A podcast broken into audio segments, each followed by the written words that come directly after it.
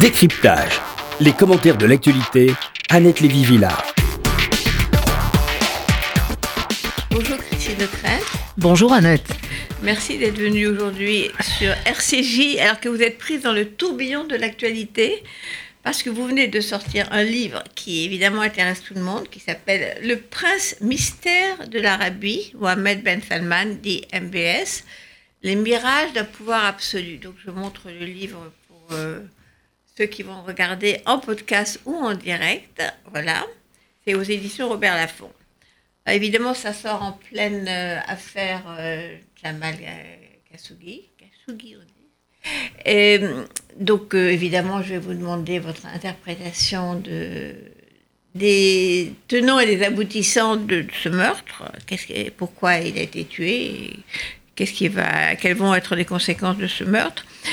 Euh, Je rappelle que le journaliste euh, et opposant politique euh, Jamal Khashoggi se rendait au consulat d'Arabie Saoudite à Istanbul, oui, à Istanbul, en Turquie, pour avoir des papiers pour se marier avec sa fiancée turque, et qu'il a disparu. Maintenant, c'est. euh, Puisque l'Arabie Saoudite a reconnu qu'il était mort, mais on, ne sait pas où est son corps. Alors, euh, je vais vous poser des questions là-dessus, mais je voulais rappeler quand même que votre livre précédent était sur l'élection, euh, la bagarre Clinton-Trump.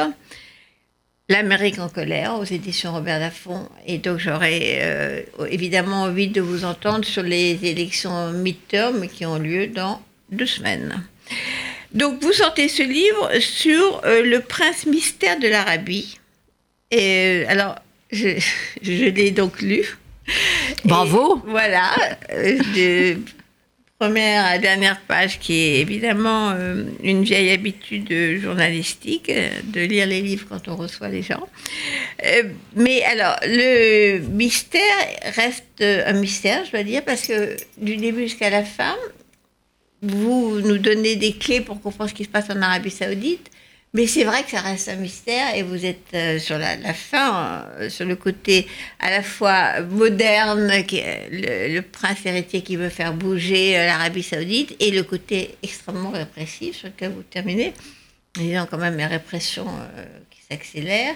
Donc c'est vrai qu'on est très perplexe à la fin. On se dit, est-ce qu'il est vraiment moderne, sincère, il veut faire bouger ce royaume euh, féodal ou est-ce que euh, finalement, euh, sous les avernis euh, de modernisme, c'est des méthodes de dictature très anciennes? Je crois que l'erreur que nous autres occidentaux, et européens en particulier, est toujours la même. L'erreur que nous commettons, c'est de penser que la modernisation dans un pays féodal, comme vous venez de le dire, qui n'a jamais connu la moindre, le main- la moindre parcelle de, de démocratie, que dans un régime féodal, la modernisation s'accompagne forcément d'une libéralisation politique. C'est un contresens absolu.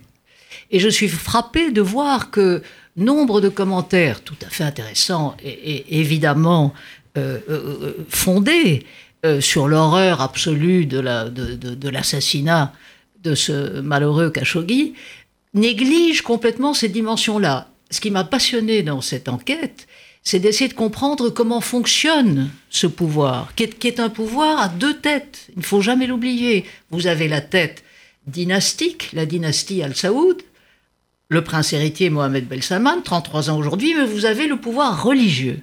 Et donc, si on ne comprend pas à quel point ce système est en fait bloqué par ce jeu d'équilibre incessant entre la dynastie et ce qu'on pourrait appeler le clergé, même si, comme on le sait, dans le monde sunnite, il n'y a pas de hiérarchie, enfin bon, disons le clergé, si on ne comprend pas ça, on ne comprend pas que c'est un système où véritablement le pouvoir est absolu, mais entre ces deux grands piliers, il y a des tractations incessantes. Mais qui dit pouvoir absolu dit, s'agissant de l'assassinat de Khashoggi, une absence totale d'espace politique, une absence totale d'opposition, une absence totale de critique, qui fait que ce prince héritier, certes moderniste, qui a compris, qui a compris, euh, et c'est ce qui l'a rendu tellement intéressant quand il a surgi euh, il y a deux ans, qui a compris que euh, le royaume devait entrer dans le XXIe siècle, qu'il fallait sortir euh, de, cette euh, impasse absolument stérile avec Israël, qu'il fallait permettre à cette jeunesse saoudienne, 70% des Saoudiens ont moins de 30 ans. Il y a 25% de jeunes chômeurs mâles et 50% de jeunes filles au chômage alors que beaucoup sortent d'universités britanniques ou américaines. Bref, ce jeune prince comprend qu'il faut changer. Mais le changement dans un tel système, ce n'est pas la libéralisation à l'occidental. De la même manière. un changement forcé. Non, c'est un, enfin, un changement venu d'en haut euh, qui ne tolère aucune revendication autre que sa propre volonté et sa propre autorité, ce qui explique, évidemment, et je le raconte abondamment dans le livre, que chaque fois qu'on dit Ah, c'est formidable, les femmes vont pouvoir euh, conduire, Ah, c'est formidable, il y a enfin de la musique dans un pays où la musique était interdite, Ah, il y a enfin du théâtre, des cinémas, etc. Ah, enfin, la police religieuse ne vous tape pas dessus quand vous exhumez la moindre parcelle de cheveux ou de chair. Ah, c'est formidable. Oui, mais le même prince héritier en Bastille emprisonne à tout va, aussi bien ceux qu'on appellerait les progressistes, à commencer par les militantes féministes, que les religieux ultra-conservateurs. Et, donc, pour essayer de comprendre ce mouvement de balancier, sans évidemment l'excuser, il faut essayer de pénétrer dans les arcanes d'un pouvoir qui reste totalement opaque. Euh, Christine de Crainte, justement, euh, vous racontez, c'est absolument passionnant, parce que vous racontez les, les, les querelles, les rivalités, les assassinats. Euh, à l'intérieur du système. Hein. Oui, parmi les princes même, parce que comme il y a la polygamie, il y a beaucoup d'enfants, il y a beaucoup. Ah, il y a 10 000 descendants directs, à peu près, c'est très très difficile à évaluer, mais il y a 10 000 descendants directs du fondateur du royaume, donc Ibn Saoud, qui a, fondé l'Arabie saoudite contemporaine, disons, en 1932, et Mohamed Bel Salman, l'actuel prince héritier, est le premier petit-fils à s'asseoir sur les marches du trône, parce que son père Salman a compris lui aussi, arrivant au pouvoir à l'âge mûr de 79 ans, que ce système imposé par le roi fondateur de transmettre le pouvoir de frère en frère, était des voué, vieux, des vieux était voué, et c'était un pouvoir Kakoshim, où tout allait extrêmement lentement. Donc Salman casse ce système, alors qu'il y a encore deux frères qui auraient pu revendiquer, donc deux fils du roi fondateur qui auraient pu revendiquer le pouvoir. Salman, le roi actuel, casse le système et intronise, pour aller vite, son fils euh, héritier qui n'est même pas l'aîné, mais qui est l'aîné de sa favorite. La troisième femme. La troisième femme, qui est sa favorite. Bon, donc. Qui a eu six enfants avec lui. Et Mohamed, euh, qu'on surnommait la canne de son père, euh, était et est toujours le plus proche de son père. C'est un garçon qui, contrairement à, ses demi-frères, n'a pas reçu d'éducation à l'occidental. Il n'est pas du tout occidentalisé. Il n'est pas allé dans l'université américaine, il n'est pas allé à Oxford comme l'un de ses, frères. Il, il, parle relativement bien anglais. Enfin, il parle anglais, mais pas, bon, pas, pas Oxford. Mais il, a, depuis l'adolescence, manifesté un goût euh, profond pour le pouvoir, et donc il, a, il connaît euh, jusqu'au moindre grain de sable euh, les traditions bédouines, les rapports de force entre les tribus, tout, cela demeure. tout, cela a été en quelque sorte enveloppé dans, un océan de pétrodollars, avec un niveau de corruption inimaginable. Et les princes en particulier, les quelques dix mille descendants directs, pompant allègrement euh, le pétrole à leur avantage. Et donc, là aussi, quand Salman met, intronise ce jeune homme de 29 ans et lui confie aussitôt pratiquement tous les pouvoirs. Le ministère de la, Défense, donc aussitôt et la présidence de la société pétrolière. Et la présidence, oui, de, l'espèce de, ce qu'on appellerait nous un ministère coiffant Aramco, qui est la société pétrolière. Et donc, quand on a vu surgir ce jeune homme, on s'est dit, ah ben enfin quelqu'un qui comprend que l'Arabie saoudite doit sortir de cette dépendance absolue au pétrole. Vous savez qu'on parle volontiers de la malédiction du pétrole, et dans le cas de l'Arabie saoudite, ce n'est pas faux, parce que la richesse immense euh, est resté concentré tout en haut de la pyramide. Et le revenu moyen par tête, ça, ça m'a sidéré, euh, du saoudien moyen, se situe à peu près entre le Portugal et la Slovénie.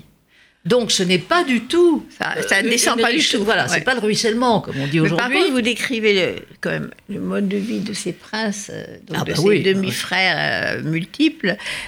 C'est quand même, on, on ne réalise pas à quel point euh, il y a de l'argent. Je veux dire, c'est par milliards. Bah, C'est-à-dire que ceux qui, enfin dans le monde des affaires, ceux qui ont l'habitude de, compter avec beaucoup beaucoup de zéros à la queue leu leu, euh, oui, on le sait, mais alors on, on- on a fait semblant ou véritablement on est choqué parce que tout à coup on voit le prince héritier qui il est il est à Saint-Tropez parce que tous ces braves gens évidemment qui observent le Coran, mais dès qu'ils sortent de chez eux, Mais ils aiment bien les grands hôtels. hein.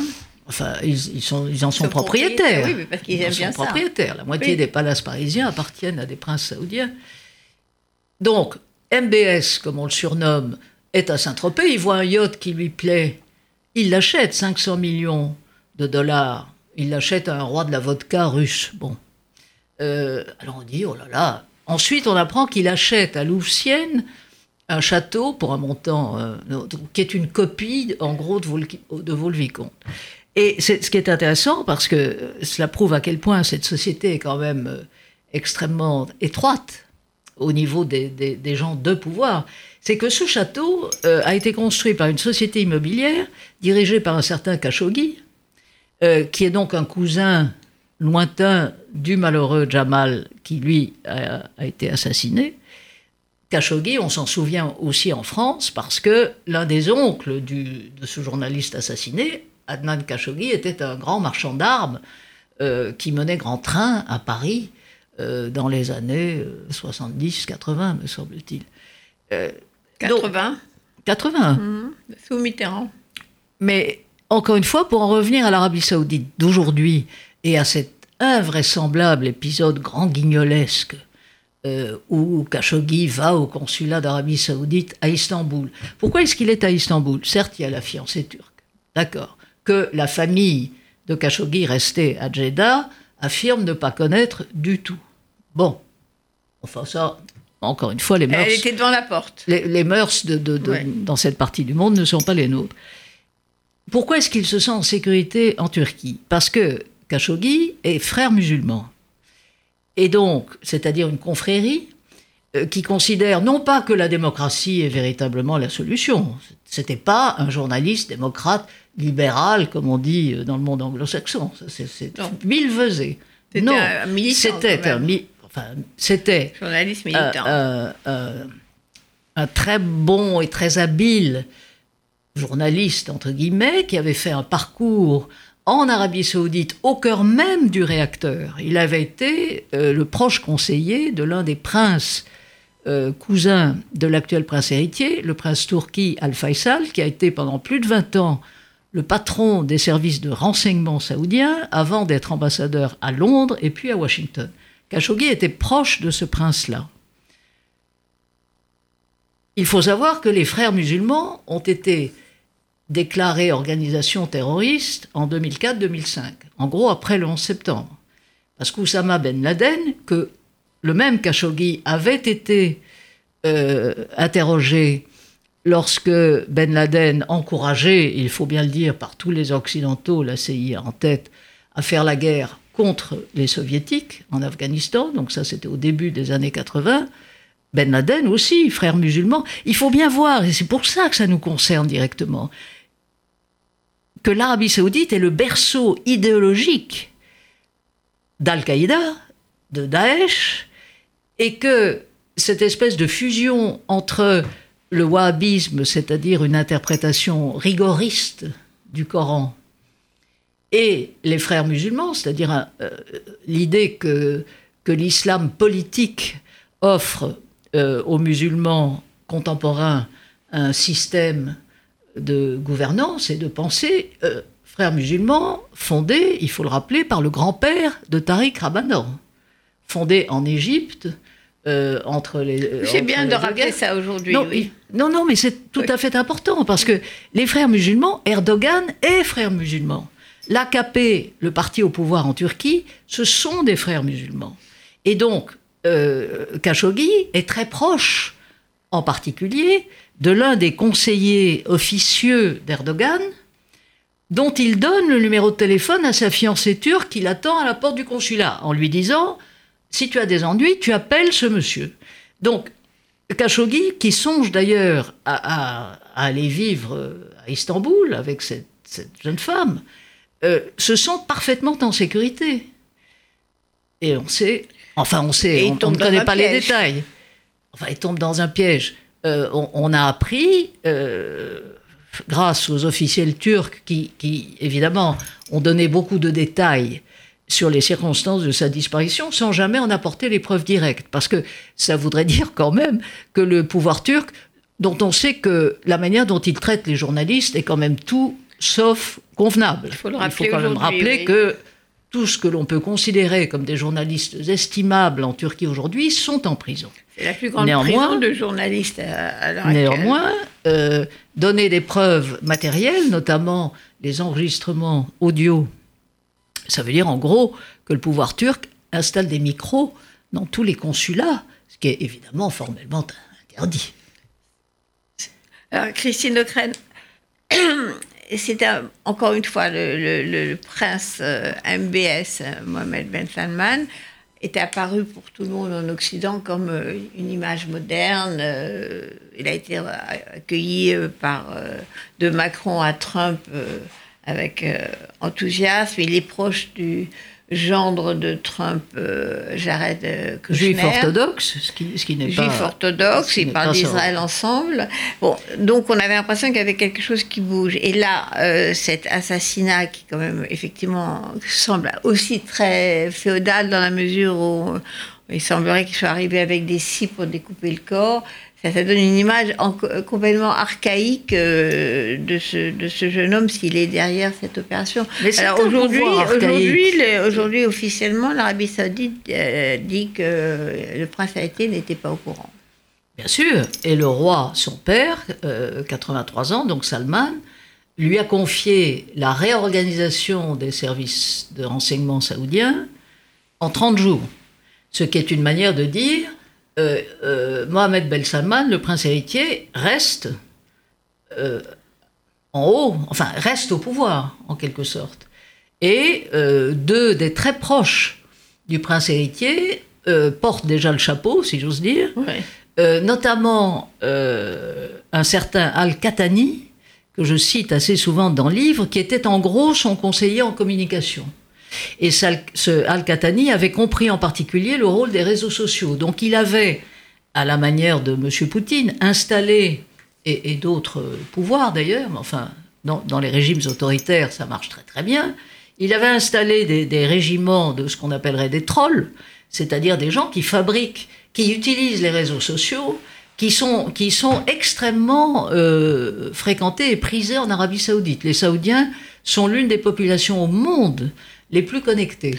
Mais ces réseaux sociaux, euh, euh, MBS, qui est un, euh, encore une fois, 33 ans, c'est un homme de son temps, le dénommé Al-Khatani, donc en gros, ils comprennent que les réseaux sociaux, c'est aussi une manière, d'une part, de surveiller l'humeur des Saoudiens par rapport à ces mesures de modernisation réelles, selon leurs critères à eux, pas les nôtres, mais des mesures de modernisation réelles que ce prince entreprend, et par ailleurs, euh, une manière aussi très efficace de nourrir ces réseaux sociaux avec ce qu'on appellerait de la propagande et, des fausses informations. Et ça, c'est Al-Khatani, qui est allé, euh, et je le raconte dans mon livre, jusqu'à recommander, c'était l'été dernier, euh, recommander aux Saoudiens sur Internet de livrer les noms, enfin de la faire de la délation organisée, de livrer les noms de tous ceux qu'ils entendent critiquer le pouvoir. Et il faut savoir que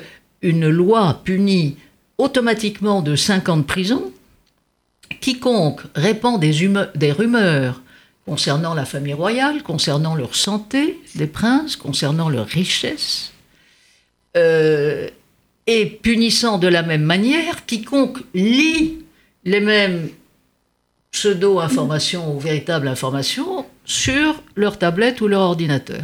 Donc, c'est un régime par essence répressif et qu'il a toujours été avec des variations, mais il est évident qu'à partir du moment où le prince héritier enclenche ces changements qui mettent en fureur le clergé conservateur, un tiers des fonctionnaires, tous ces gens sont payés par le pouvoir. Ce qui à, permet... ne rien faire, dites-vous. Non, non, je parle des, des, religieux. Ah ouais, des religieux. Les religieux eux-mêmes ont compris le pouvoir des réseaux sociaux. Les grands prédicateurs sont suivis par des millions d'adeptes euh, dans le monde sunnite, et pas seulement en Arabie saoudite.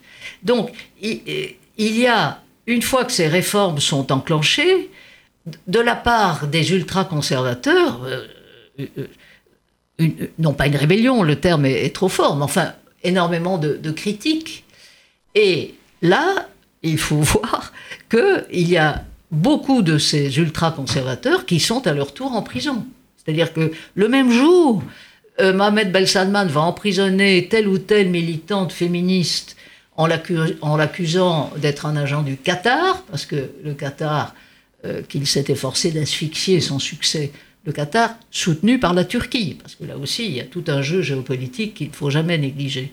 Donc, ces malheureuses femmes qui sont toujours en prison, qui ont été arrêtées euh, en juin, euh, au moment où les femmes ont véritablement obtenu leur droit de conduire, elles sont en tôle, mais sont en tôle également et pratiquement le même jour, au même moment, par fournée, des religieux ultra-conservateurs qui grognent contre les changements euh, enclenchés sur le plan intérieur. Donc, à votre avis, c'est autour, c'est l'entourage qui va payer. Euh, les... Ah, c'est déjà fait, oui. Euh, il y en a déjà qui accidentellement. Il y en a déjà, euh, il y en a déjà au moins cinq, et ça va continuer, qui, qui, qui sont accusés d'avoir de leur propre chef, ce que évidemment personne ne peut croire,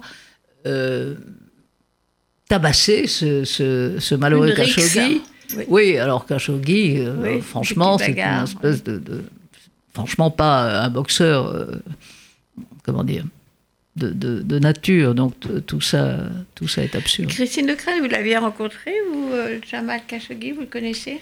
Non, je, voulais euh, organiser avec lui un, entretien par Skype, comme j'ai pu le faire avec d'autres d'autres experts, si j'ose dire, de l'Arabie Saoudite. Et puis on n'a jamais, on n'est jamais parvenu à trouver le moment, mais je le cite fréquemment parce que il, euh, lui est, une, une, opposante plus virulente encore que lui, qui est, à, qui est, à, qui est basé à Londres, qui s'appelle Madawa al-Rachid. Oui, dans votre livre, alors je, cite le livre de Christy de Crète, donc Le prince mystère de l'Arabie, Mohamed Ben Salman, vous dites justement, c'était évidemment euh, avant qu'il soit assassiné, la presse écrite est muselée l'un des meilleurs éditorialistes, Jamal Khashoggi, qui a plusieurs fois dénoncé l'intransigeance du système, après avoir conseillé quelques-uns de ses potentats, a préféré s'exiler aux États-Unis. Maintenant, on sait que pas aux États-Unis, et collabore aujourd'hui à différents journaux anglo-saxons, dont le Washington Post. Donc, vous en faisiez déjà une tête de pont de. Mais oui, pourquoi? Parce que Khashoggi. Euh, va s'installer à Washington, il comprend quand il voit que, que beaucoup de ses proches sont inquiétés par le pouvoir, euh, il y a à peu près un an et demi. Il avait acheté un appartement à Washington du temps euh, de son rôle de conseiller euh, auprès du prince Turki, et il se dit, bon, je vais quand même me mettre à l'abri. Il le fait et il devient aussitôt, en plus c'est un homme de talent, il devient aussitôt celui qui, pour les médias américains, le Washington Post, mais aussi les chaînes d'information continue, l'un des très très rares à connaître l'Arabie saoudite de l'intérieur et donc à pouvoir expliquer ce qui se passe. Évidemment, avec l'habileté qui était la sienne, s'exprimant tantôt dans des cercles euh, sympathisants des frères musulmans aux États-Unis, tantôt au contraire euh, jouant le rôle plutôt du moderniste euh, à l'occidental. il était tout sauf malhabile. Mais il avait véritablement acquis une légitimité qu'il avait déjà construite auparavant, parce que, évidemment, en tant que conseiller de, l'ambassadeur euh, saoudien jadis, il avait des contacts non seulement avec les think tanks, mais aussi sûrement avec les, services de renseignement pardon, américains. Donc il était très connecté, comme on dit. Et donc, il, avait acquis, et ça explique le retentissement que les, les journaux anglo-saxons, tout de suite, à commencer bien sûr par le Washington Post, ont donné à cette affaire, embarrassant au plus haut point l'administration Trump, euh, dont, qui s'était, à la différence de, Barack Obama, euh, beaucoup rapproché du pouvoir saoudien. Oui, parce que les, les, deux jeunes, euh, enfin, Jared Kushner et et MBS, Mohamed Ben Salman, euh, disent qu'ils sont amis, enfin, ah non, mais une vraie passe entre, une, entre ces, cette génération-là, quoi. Une vraie proximité. Le juif orthodoxe et, euh, et le, et, et, héritier euh, du wahhabisme, mais une, une, vraie proximité qui tient non seulement à, leur âge, mais au fait qu'ils s'intéressent aux mêmes choses, c'est-à-dire la high-tech, la, la, technologie, la finance, ils sont encombrés ni l'un ni l'autre par une grande culture générale, euh, ni l'un ni l'autre par une mémoire historique, euh, hein, euh, ni l'un ni l'autre par des considérations géopolitiques qui, dans cette région du monde, véritablement ont paralysé toute espèce de, de, progrès, si l'on peut dire, et notamment en ce qui concerne Israël et, et, les Palestiniens. Et donc, ils se disent, bon, ben nous, on va régler tout cela.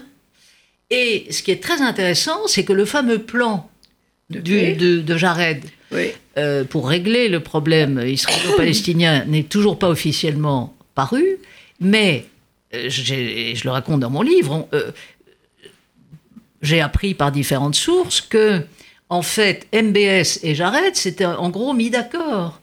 Et, le deal, c'était moi, MBS, euh, je convainc les Palestiniens, de toute façon je les paye depuis des générations, donc il est quand même temps qu'ils se bougent un peu parce qu'en gros ils nous enquiquinent. Et j'arrête dit ah ben moi je, délivre en franglais euh, Israël parce que je suis très très proche de Bibi Netanyahou euh, qui dormait dans mon lit d'enfant quand il venait à New York chez mes parents, mes parents qui ont une fondation en Israël portant d'ailleurs leur nom. Euh, soutenant les colonies, soutenant les colonies, finançant les colonies. Et donc, ces deux jeunes gens euh, se disent bon, ben, c'est très simple. Bon, en gros, les Palestiniens, euh, plus de revendications sur Jérusalem, parce que ça, franchement, ça bloque tout. Et donc, voilà, on n'a qu'à s'arranger avec la Jordanie. Et je termine là-dessus, mais c'est très intéressant, parce que c'est l'une des très rares occasions où le roi Salman a recadré son fils. Pourquoi? Parce que Donald Trump, cédant aux évangéliques, très important pour les élections demi-mandat aux États-Unis dont on va parler, transfère donc officiellement l'ambassade américaine à Jérusalem, et cela pour euh, le roi Salman et pour cette génération de dirigeants arabes, c'est intolérable, parce que cela veut dire que Jérusalem n'est plus la capitale légitime euh, des Palestiniens, les lieux saints, etc., etc. Et là, il recadre le fils. Pas directement, il ne dit pas euh, Mohamed, ben, tu, te, plantes. Non, pas comme ça que ça se passe. Mais le roi publie un communiqué où il dit le droit des Palestiniens reste la cause sacrée des Arabes, etc. Et il fait comprendre à l'administration Trump que la décision de transférer l'ambassade à Jérusalem a porté un coup mortel euh, au plan que l'on pourrait appeler euh, Jared MBS. Ça a, été l'une des deux occasions où le roi a recadré le fils. La deuxième occasion étant sur la privatisation partielle, 5% de la compagnie pétrolière, où là, en fait, euh, le pouvoir saoudien s'est rendu compte que pour mettre en bourse même 5% d'Aramco, il fallait procéder à une publication de, à une transparence, une obligation de transparence qui est totalement contraire à, la culture locale. Mais ce qui est très intéressant dans cette histoire Jared MBS, c'est que euh, il, y a eu, y a eu toujours un rapprochement réel entre Riyad et Netanyahou sur ces questions-là. Et on peut considérer que c'était... Avec l'ennemi, euh, l'Iran avec un, avec un, ennemi commun évident, euh, l'Iran, avec la hantise de Hezbollah et de ses missiles euh, braqués sur Israël. Et donc, de la part de Mohamed Salman, du prince héritier, la volonté, lui, d'être le, grand dirigeant du monde, du monde sunnite, qui lui dispute ce leadership du monde sunnite, le président turc, Erdogan, certes pas, arabe, comme on sait, mais sunnite. Et donc, Erdogan soutient le Qatar, le Qatar proche de l'Iran, ne serait-ce que pour des raisons euh, de nappe de gaz euh, dans, le golfe, euh, dans le golfe Persique. Et vous voyez là une, cartographie géopolitique qu'il ne faut pas négliger non plus dans cette histoire Khashoggi. Parce que Erdogan marque des points contre un pouvoir concurrent. Et c'est pour ça que depuis trois semaines, vous avez les officiels turcs qui, qui distribuent euh, avec beaucoup de, de, comment dire d'appétit euh, aux médias internationaux euh, les détails, certains macabres, certains probablement faux, notamment l'histoire de la montre connectée. C'était, idiot parce que voilà, une montre connectée, ça franchit 10 mètres, mais pas. Bref. Mais Erdogan marque des points et il fait en sorte aussi d'embarrasser Donald Trump. Parce que euh, Trump, lui, est pris en tenaille par son Congrès, où non seulement des sénateurs euh, démocrates, mais aussi républicains, euh, disent mais c'est quand même pas possible d'avoir un tel allié. Et même s'il y a des contrats d'armement à hauteur de 110 milliards de dollars, on peut quand même pas continuer à, avoir une telle proximité avec, euh, avec un pouvoir assassin. Et la question quand même, euh, est-ce que c'était vraiment une menace, un danger? Pourquoi il voulait le tuer, euh, Jamal Khashoggi? Oui, c'est vrai que, ça nous paraît absurde. Un opposant parmi d'autres et... Non, ce n'était pas un opposant parmi d'autres. Encore une fois, Khashoggi venait de l'intérieur du système. Il ne faut pas se tromper là-dessus. de médecins. non, non, de l'intérieur du système, proche de l'un des princes qui avait été raflé euh, au Ritz-Carlton il y a un an, souvenez-vous, plus de 300 personnes, toute l'élite euh, business du pays et surtout les princes. Et quels princes? Les quelques cousins de MBS, fils du roi précédent, qui euh, avaient encore le contrôle sur la garde nationale, c'est-à-dire sur les tribus bédouines, et sur les services. Et donc, MBS, dans cette rafle du Ritz-Carlton, non seulement oblige toute cette élite corrompue à cracher au bassinet, euh, des montants hallucinants. Le, premier prince qui a été libéré au bout de trois jours, il avait, pour simplifier, fait un chèque de 1 milliard de dollars ça, pour sortir. idée, voilà, juste il pour était vraiment emprisonné, c'est ça qui est. Qui ah, ben il était vraiment. on leur avait retiré. Vous écrivez ça dans le livre, c'est absolument hallucinant. On leur avait retiré leur téléphone. C'est des gens qui, qui, sont habitués à avoir 1000 euh, personnes autour d'eux, à avoir leurs avions, leurs yachts, etc. Ils sont enfermés dans leur chambre d'hôtel. Ah oui, oui, ils ont on leur enlève leur téléphone, c'est hallucinant. Et puis on évite euh, dans, dans, les suites qu'il y ait du verre tranchant pour qu'ils ne se suicident pas.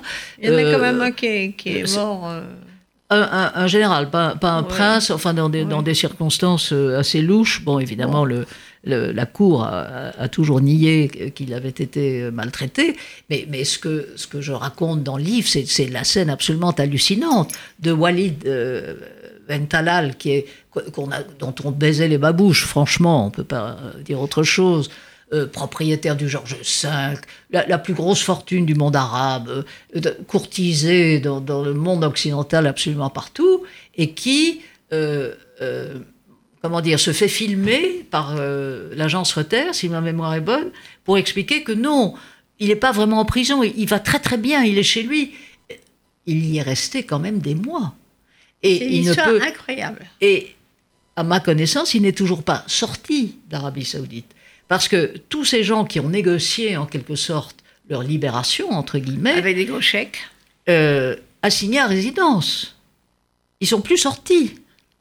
Alors, euh, Bentalal a fait un investissement, euh, d'ailleurs dans Spotify, dans, une affaire euh, qu'on connaît bien, qu'on connaît bien en France. Mais voilà, ce sont des gens qui ont été véritablement paralysés par ce prince héritier qui, qui fait une double opération euh, qui le rend extrêmement populaire. Il faut, il faut bien comprendre aussi que ce garçon est très très populaire auprès de la jeunesse de son pays, qui voit un homme jeune, enfin, plus un de ces cacochimes vieillards euh, richissimes euh, aux cheveux teints. Euh, donc un jeune homme qui comprend qu'ils ont envie de musique, qu'ils ont envie de, de, de football. qui n'est même pas polygame, ce que l'on dit, ce que l'on croit, Ah. ça, vous savez. officiellement. Polygamie, Mais à votre avis, bah, dans la vie. malgré, malgré le tollé, euh, en particulier les Occidentaux, euh, on a entendu. euh, Oui, pas de Monsieur Poutine. Hein. Monsieur Poutine a dit, mais il n'y a aucune raison de critiquer euh, euh, enfin, les le assassinats Riyad. politiques, ça, ça ne le choque pas Voilà, mais, mais, Mais les chez méthodes... les Occidentaux, il y a quand même, pour une fois, une vraie, vraie levée de bouclier. Ce qui est Oui, alors qu'il n'y en avait eu aucune, il n'y avait eu aucune solidarité occidentale, ce qui avait été quand même très choquant. Euh, quand à la fin du mois d'août dernier, euh, MBS a piqué une colère noire contre le Canada. Parce que la ministre des Affaires étrangères du Canada, Chrystia Freeland, qui est d'ailleurs une excellente qui, qui était une journaliste excellente, ministre des Affaires étrangères, euh, avait publié un communiqué euh, pour condamner l'arrestation, encore une, d'une militante euh, badawi, sœur d'un vrai dissident, lui qui avait été emprisonné par le roi précédent. Bref, MBS pique une colère noire, rompt les relations diplomatiques avec le Canada, interrompt les bourses des étudiants saoudiens euh, au Canada, euh, menace de ne plus livrer de pétrole, même si au bout de deux jours ils ont dit oui quand même on va continuer à livrer du pétrole, bref. Et à ce moment-là, il n'y a eu aucune solidarité occidentale. Ni Trump, bien évidemment, ni les Européens. Alors pourquoi cette fois-ci? Pourquoi il se Ah, Parce que là, il y a le sang. Et, et- et- et encore une fois, euh, il faut bien voir que Erdogan aurait pu étouffer cette affaire. Franchement. Enfin, connaissant les méthodes du pouvoir turc, il aurait pu étouffer cette affaire. Il, choisit, encore une fois, de l'utiliser, et, avec quelle amplitude, contre le pouvoir de, de Riyad, qui asphyxie son copain, l'émir du Qatar. Il faut savoir que le, le Qatar, avec Al Jazeera, mais aussi une tradition euh, d'asile pour les frères musulmans, est, un petit émirat gazier richissime, euh, mais qui nargue euh, l'Arabie saoudite et qui nargue les Émirats, et notamment l'émir d'Abu Dhabi, qui est, le grand copain et le mentor en quelque sorte du jeune prince héritier saoudien. Donc Erdogan a joué sa partie, avec beaucoup d'habileté d'ailleurs, pour humilier et en même temps faire plier Riyad. Mais ça marche? On peut dire que ça marche. Qu'est-ce qui va se passer finalement? Ah, D'après ce que vous dites, euh, MBS va rester au, au pouvoir, il va simplement euh, euh, liquider ou, ou envoyer je ne sais pas où les membres du commando, les responsables des services secrets qui vont payer, et lui va, pas, va continuer sur sa lancée. Vous ne pensez pas qu'il est menacé sur son orbite? c'est très difficile, enfin, comment dire, Difficile à savoir. cela reste encore Vous une n'êtes fois. pas dans la tête du roi Non, mais le vieux roi, il a 83 ans. Alors il y a, il y a eu des, des comptes rendus euh, assez, comment dire, changeants sur ses- son état de santé Il et, pas et ses facultés mentales. C'est la photo que vous mettez dans votre livre. Ah oui, ça- oui, parce qu'il y a un or. escalator en or pour euh, de- de descendre de son Boeing. Et quand il est allé en visite officielle à Moscou, pour la première fois d'ailleurs, souverain saoudien à Moscou, parce qu'il y a une vraie entente entre Riyad et Moscou sur le prix du pétrole. C'est très important, surtout au moment où Donald Trump s'apprête à infliger des sanctions à l'Iran début novembre. Oui, donc l'escalator en or ne marchait pas, donc le malheureux. Donc il y a, des comptes rendus assez euh, contrastés sur son état physique et, mental, mais on n'imagine pas dans un- une telle autocratie le souverain se déjuger et dire je limoge euh, mon fils euh, pour lequel j'ai cassé la tradition. Do- do- Donc dans, dans un pays qui, encore une fois, ne vit que par la tradition. Donc ça me paraît difficile. On a entendu que, ah ben oui, il a rappelé le, le frère cadet, euh, qui était à ambassadeur à Washington. Washington, où franchement, il n'avait pas fait grande impression. Euh, encore une fois, je crois que franchement, personne parmi les plus fins experts de ce qui se passe dans, ce royaume opaque, je crois que, personne ne peut véritablement prédire la, suite des événements. Et puis l'assassinat, et puis il, y a, sans arrêt aussi une, une, permanente. Il faut voir que dans cette partie du monde, euh, la, la, désinformation, les réseaux sociaux, les chaînes de télé qui sont financées par tel ou tel pouvoir, le Hezbollah a sa chaîne de télé, euh, Al Jazeera, évidemment, on connaît à la fois sa puissance et, sa qualité, il faut bien dire. Donc tout cela, euh, tous ces gens vivent dans un climat de, de de rumeurs et de désinformation permanente. L'Arabie saoudite ayant sa propre chaîne à l'Arabia, qui ne se prive pas de, déverser des tombereaux contre le Qatar, etc., etc. Et ce qui est très intéressant, c'est que le monde arabe, le monde sunnite, Soutient. fait bloc. Oui, c'est ça. Fait bloc en disant mais, mais, mais qui êtes-vous pour critiquer? Et d'ailleurs, nous soutenons un bloc pour, euh, deux raisons. Incroyable. Ben oui, mais d'abord, Riyad les finance. Je veux dire, l'Égypte euh, vit au crochet de l'Arabie saoudite euh, depuis très très longtemps, et surtout depuis que le frère musulman Morsi, qui avait été élu, on s'en souvient, après 2011, après les printemps arabes, Morsi est en tôle, l'Arabie saoudite finance le, trésor égyptien, et pas que, il finance la Jordanie, il finance le Liban. Donc, euh, vous avez ce, bloc sunnite euh, qui, encore une fois, soutient à fond, quelle que soit la version extraordinairement changeante offerte par euh, les officiels saoudiens, le monde arabe les soutient. Alors que vont faire les Occidentaux? Trump, il a déjà changé aussi deux ou trois fois de position. Ah mais Trump est, dans une position véritablement délicate. Euh, il est encore une fois pressé par sa propre majorité républicaine pour véritablement dire aux Saoudiens que ce comportement était inacceptable.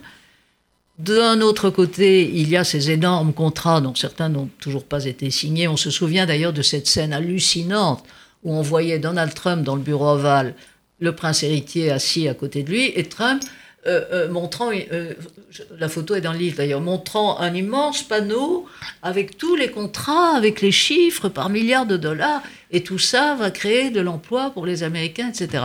Donc, cette proximité très grande avec le pouvoir à Riyad met Trump dans une situation d'autant plus délicate qu'il y a d'un côté les contrats et de l'autre côté la pression politique les élections. au moment des, des élections de mi-mandat. Alors là, j'ai juste le temps de vous poser une question sur euh, les élections de mi-mandat, c'est de crainte parce que vous êtes euh, quand même une très grande spécialiste des États-Unis.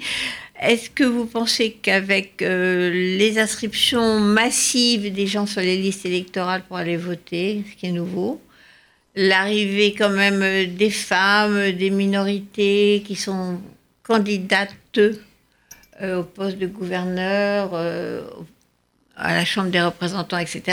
Est-ce que vous vous attendez quand même à ce, qu'il se passe des choses différentes euh, aux élections de mi-mandat? C'est-à-dire qu'il y peut-être euh, une poussée à la Chambre des représentants qui fasse que Trump perde la majorité Est-ce que vous anticipez ce genre de mouvement? D'après les, sondages, il semblerait que oui, il y a la possibilité pour les démocrates de conquérir la majorité à la Chambre des représentants. Au Sénat, ça paraît beaucoup moins probable. Il faut 23 euh, parce que, pour basculer Chambre Oui, voilà. Et, sur les 23, euh, il y en a plusieurs qui sont des sortants et euh, dans, dans, des États où les républicains ont conforté leur position. Donc le Sénat, ça, ça paraît véritablement impossible. La Chambre des représentants, c'est possible. Et il y a, comme vous l'avez dit, pour des élections de mi-mandat où d'habitude les gens, franchement, ne se dérangent pas pour aller voter, il y a cette fois euh, les mouvements féministes, euh, MeToo. Euh, vous avez fait un livre là-dessus, excellent, ma chère Annette. Merci. il y a l'aile gauche du Parti démocrate avec Sanders. Il y a ces femmes qui, qui, se présentent dans plusieurs endroits, certaines d'ailleurs qui ont déjà gagné dans des dans des combats électoraux. dans les primaires, dans les primaires. Néanmoins, le Parti démocrate n'a toujours pas de leader. Il, n'y a toujours pas une personnalité qui émerge. Ce qui est intéressant, c'est que euh, dans l'ensemble, les candidats démocrates se sont bien gardés de faire campagne sur le thème Ah, votez pour nous parce que euh, nous allons destituer Trump. Et ça, c'était l'erreur à ne pas commettre, parce qu'il faut bien voir aussi que le camp républicain est lui aussi galvanisé. D'abord, les résultats économiques sont absolument flamboyants. Et, et, puis, euh, plus euh, les, les, démocrates attaquent Trump, plus sa base, qui est relativement étroite, mais extraordinairement solide. Très mobilisée. Et, et, là, on retrouve le rôle des évangéliques, donc de cette branche du protestantisme euh, qui, est, qui joue un rôle majeur aussi dans les relations avec euh, Riyad. Donc oui, ce seront des élections demi-mandat beaucoup plus intéressantes que d'habitude. Alors, merci Christine Ockrent. Alors, je recommande totalement la lecture de votre livre. Je rappelle Le Prince mystère de l'Arabie, Mohamed Ben Salman, Les mirages d'un pouvoir absolu, parce que on rentre, on rentre derrière les murs euh, des palais de ces princes, on comprend ce qui se passe, on comprend les enjeux géopolitiques, avec euh, y compris la guerre du Yémen dont on n'a pas parlé, on comprend mieux euh, pourquoi ce pouvoir, soi-disant, qui change un petit peu avec le, jeune prince héritier, est aussi un pouvoir absolu qui liquide les opposants quand il en a l'occasion ou les emprisonne. Alors je trouve que si vous voulez comprendre ce qui se passe aujourd'hui autour et les, conséquences de l'affaire Khashoggi, je recommande la lecture du livre de Christine Ockrent tout de suite. Et pour euh, terminer, merci Christine, j'ai mis euh, une chanson de Léonard Cohen que nous aimons, Quelle bonne que idée. nous regrettons. C'est Dance Me to the End of Love.